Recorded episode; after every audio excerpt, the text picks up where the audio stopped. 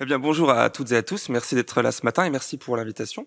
Alors bon, euh, je commence comme ça. Euh, je m'appelle effectivement Jamil Sanli, j'ai 34 ans, je suis aujourd'hui journaliste 2.0 au départ, euh, vidéaste et reporter indépendant, publiant du coup mes écrits et mes vidéos sur euh, mon propre euh, canal, donc mon, ma, ma, chaîne YouTube, mon site est depuis 2017, mais aussi le Média TV comme elle l'a dit, où je suis pigiste euh, régulier. Alors mes parents, Fabienne Gérard, 52 ans, mon père Haïdar Chanel, 62, sont respectivement mère au foyer et ouvrier maçon tout récemment à la retraite retraite que vous devinez euh, bah, ridicule et, bien précaire comme on l'imagine. Ma mère française, mon père turc ne sont pas diplômés. J'aime beaucoup insister là-dessus. D'ailleurs, moi non plus, euh, ou presque, puisque je jouis d'un BEP, euh, donc brevet d'études professionnelles en comptabilité et gestion. Mais pas de bol, je n'apprécie guère le capitalisme et les chiffres, leur préférant plutôt la joie et les lettres. Et politiquement, pour finir, je me place à gauche, sans surprise, bien à gauche. Je suis donc un journaliste militant et idéaliste, contrairement à mes confrères plutôt à droite qui sont eux objectifs et rationnels. voilà, les rires sont déclenchés. Bon, boutade à part, euh, si je vous raconte tout ça, c'est à dessein. Car je crois en l'importance de savoir d'où parle une personne, qu'elle soit journaliste, éditorialiste, chroniqueuse, blogueuse, politicien et j'en passe, qui s'apprêtent à s'exprimer face à d'autres et donc à les influencer. Car vraiment, je crois que de près ou de loin, euh, c'est l'influence en fait, c'est d'influence dont il s'agit quand on parle aujourd'hui de journalisme. Et c'est alors à mes yeux le sujet de fond.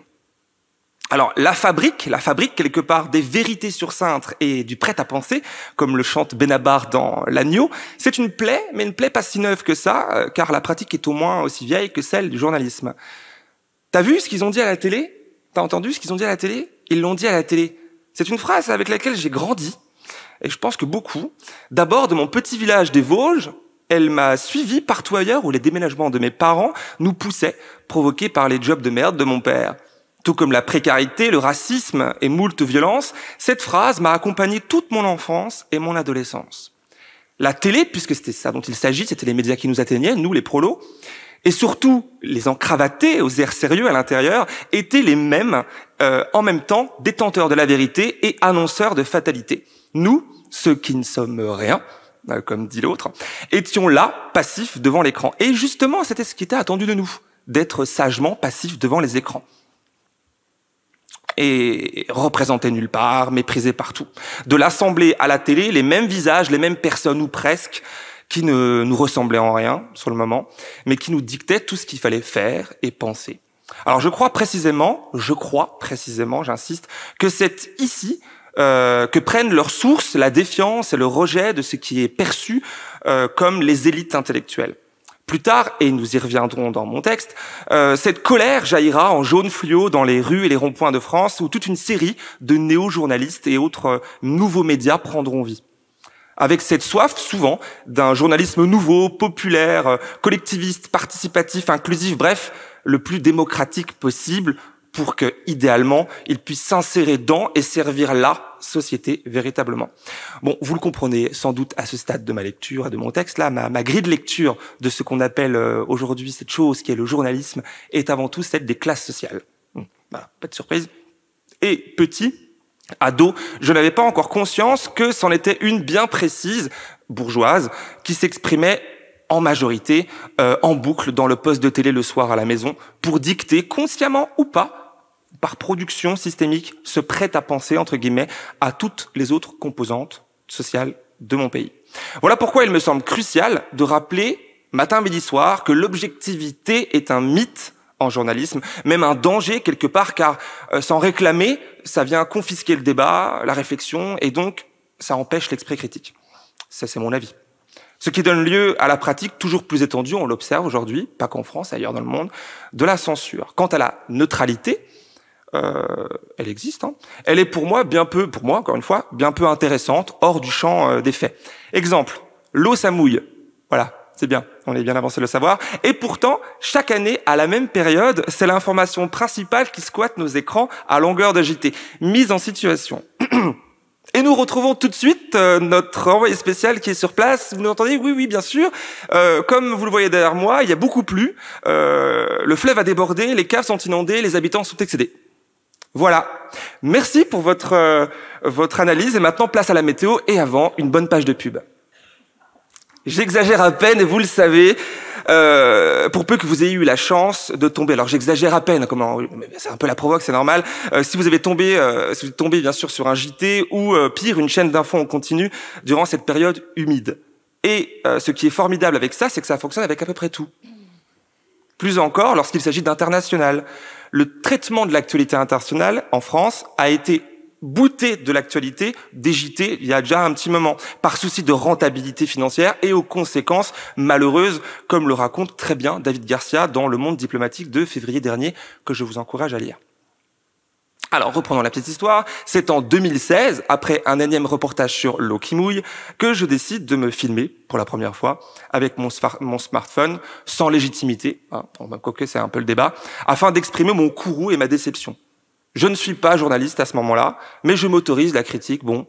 Et dans ma petite vidéo, je déplore l'absence d'informations pourtant connues qui expliquent ces inondations à répétition. L'artificialisation des sols, le rôle du béton, des pesticides et celui du dérèglement climatique. Et aussi, j'avance un début d'explication pour justifier ces malheureux oublis dans certains JT qui, euh, quelques-uns sont notamment un, est financé par un géant de la construction tout en béton. Bon.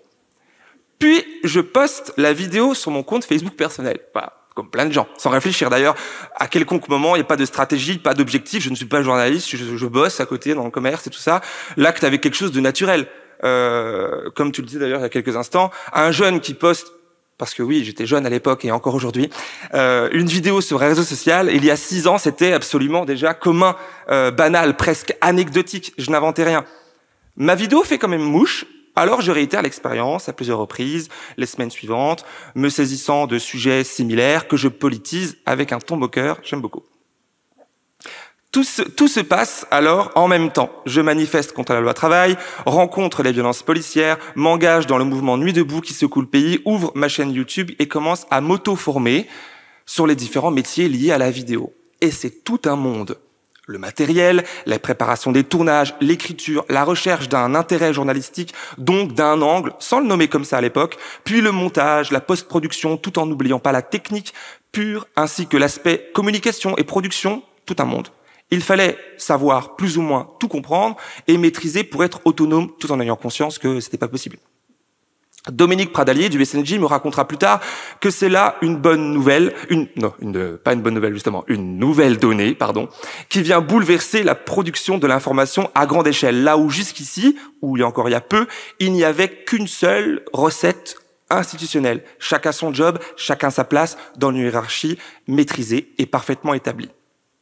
Puis arrive la révolte des Gilets jaunes en 2018. À ce moment-là, j'ai beau réaliser des reportages aux quatre coins de la France avec sincérité, sérieux, volonté d'être euh, à chaque fois plus professionnel et faire de l'audience, je ne suis toujours pas journaliste. Mais ça me permet justement, et quoi avec ce que tu as dit juste avant aussi, d'être accepté dans les cortèges, de pouvoir recueillir des témoignages refusés aux médias vus comme dominants. Si je, conscientise aujourd'hui ce cheminement qui m'a fait devenir journaliste par nécessité, celle de vouloir être mieux informé pour à mon tour mieux informé. L'origine est donc un accident euh, que je viens en partie, petite partie, de vous raconter. Motivé donc par l'expérience et le rejet de l'injustice, mais spoiler, ça ne suffit absolument pas pour être un bon journaliste. Mais la formation avait débuté et était toujours en cours hein, finalement. L'épisode des Gilets jaunes aura été décisif pour moi, comme pour beaucoup d'autres. L'explosion des colères populaires légitimes s'est faite là. C'est donc à ce moment-là que j'ai croisé vraiment, frontalement, des centaines et des centaines de personnes avec qui je partageais ce sentiment d'évoluer dans une réalité qui ne trouvait pas d'écho médiatique, et donc politique, de masse, au-delà d'une certaine, bien sûr, presse écrite, bien plus confidentielle, mais donc peu accessible. Et c'est pendant ces longs mois de révolte, samedi après samedi, que des millions de gens, ceux qu'on a appelés ensuite la France périphérique, se sont politisés, je dirais même conscientisés. Et c'est aussi là que sont nés beaucoup de néo-journalistes et d'automédias qui sont, comme moi, venus au départ sans savoir, combler une énorme faille dans le système qui, à ce moment-là, ignorait totalement la vague inédite qui déferlait sur le pays. Alors, durant cette longue période dense, j'ai énormément appris. Chaque samedi était comme autant d'universités à ciel ouvert où les rencontres, les expériences et les leçons fusaient, avec cette première leçon qui sonnait comme une claque. Si ça n'est pas filmé, ça n'existe pas. Ce que je vivais et filmais sur le terrain à ce moment-là, et la traduction des faits dans les médias dominants, quelques heures plus tard, venait marquer un gouffre abyssal entre le réel et l'écho médiatico-politique. Un des nombreux moments, je vais raconter un exemple, euh, des plus forts qui restera gravé pour moi, c'est le 16 mars 2019. Souvenez-vous, ce jour où, au même moment, les gilets jaunes remplissaient bruyamment les Champs-Élysées à Paris sous les gaz, encerclés de centaines de policiers surarmés des blindés de la gendarmerie, tandis qu'au même moment, la marche pour le climat, plus corporate, reliait librement Opéra à République, toujours à Paris. Le traitement médiatique d'alors était on ne peut plus partisan, je ne fais, pas une généralité, mais c'était quand même dominant, anti-gilets jaunes, dépeints comme des émeutiers sanguinaires, comme une foule haineuse, pour reprendre les mots d'Emmanuel Macron, tout en décrivant les participants à la marche pour le climat comme de bons manifestants, gentils, calmes, exemplaires. J'avais à l'époque documenté cette journée sur les deux fronts, si je dirais, euh, particulière d'ailleurs, où le Fouquet's, au lieu, euh, au, symbole de la bourgeoisie qui vit Sarkozy fêter son, sa victoire en 2007, avait été saccagé par des manifestants anticapitalistes qui trouvaient, en même temps, refuge dans la sandwicherie pomme de pain elle pas attaquée en face, lors des charges policières. Et c'est aussi là que j'ai subi une de mes premières censures en ligne. Cette asymétrie, entendez bien, médiatique entre les, la rue et euh, les plateaux télé ne s'est pas arrêtée euh, à ce moment-là. Par exemple, deux ans plus tard, le 12 décembre 2020, lors d'une manifestation contre la loi sécurité globale, un musicien avait été tabassé gratuitement par des CRS à Paris. Sur BFM TV, au même moment, les commentateurs de plateau et journalistes de plateau juraient que le sang sur son visage était de la peinture. Des millions de personnes avaient eu cette information. Pourtant, là aussi, c'était faux. Comme d'autres, j'étais sur place avec mon caméraman pour attester des violences policières et du sang bien réel. Comme quoi, les erreurs et fausses informations ne sont donc pas le monopole des amateurs.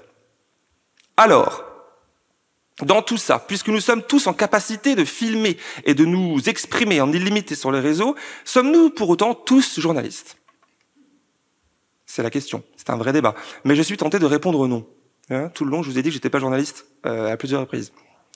Car il s'agit bien de définir ce qu'est le journalisme, ou plutôt ce qu'on attend de lui. Être informé et l'être bien.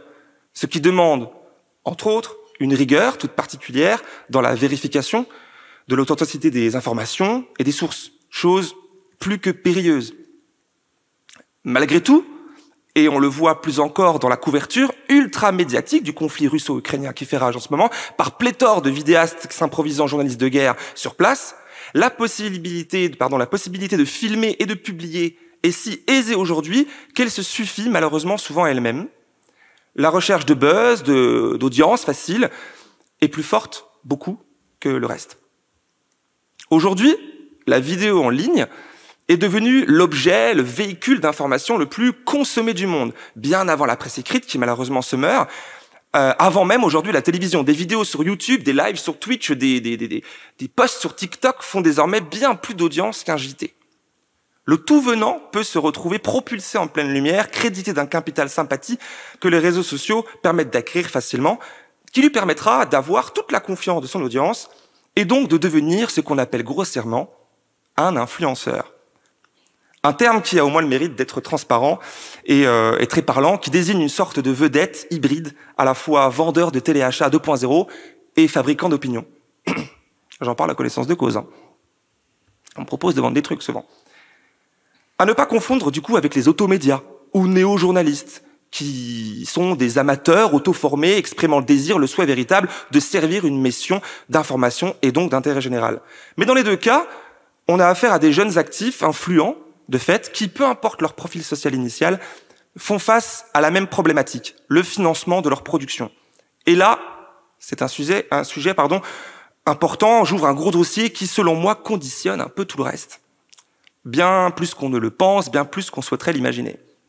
Parce que bon, le sujet du financement des médias, on commence à le connaître.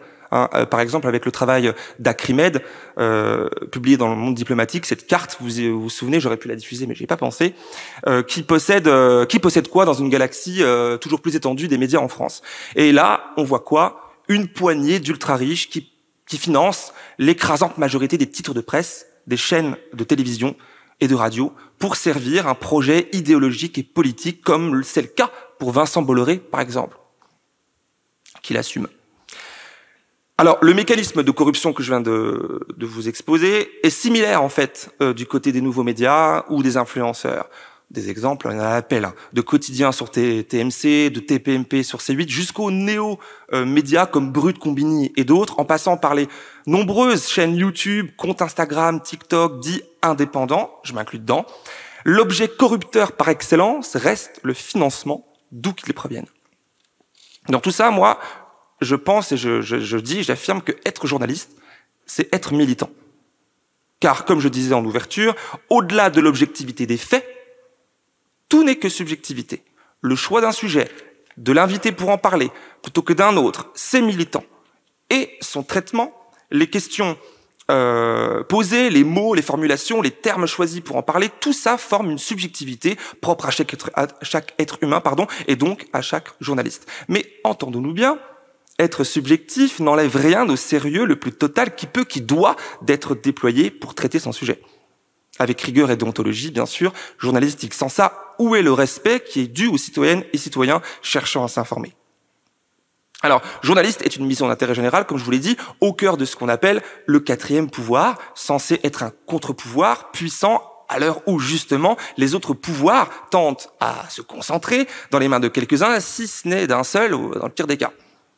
Nous vivons donc dans une époque où l'information est devenue malheureusement une marchandise, comme une autre, flirtant dangereusement avec la publicité et le divertissement. J'enfonce des portes ouvertes, mais c'est important de le rappeler. Jusqu'à fusionner ensemble pour créer ce qu'on appelle, en français, l'infodivertissement. Les frontières sont volontairement flouées pour entretenir une désinformation qui profite aux mêmes. Voilà le constat majeur que j'en fais. Car, dans notre époque folle tout va vite, tout va très, tout va très vite, tout va très loin, tout va toujours plus vite, toujours plus loin, qui fait se questionner un peu tout le monde sur le sens même de nos vies, on n'a plus que jamais besoin de comprendre le monde pour justement pouvoir le penser et en reprendre le contrôle. Alors, la liberté de la presse et l'indépendance des journalistes, où le journalisme serait séparé des forces de l'argent, est à mes yeux la condition sine qua non pour que, pour l'instauration, en fait, tout simplement, hein, d'une démocratie saine, où la protection des libertés de chacun serait garantie. Pour le moment, on en est loin, et pire, on s'en éloigne. Et c'est de la faute un peu de tout le monde.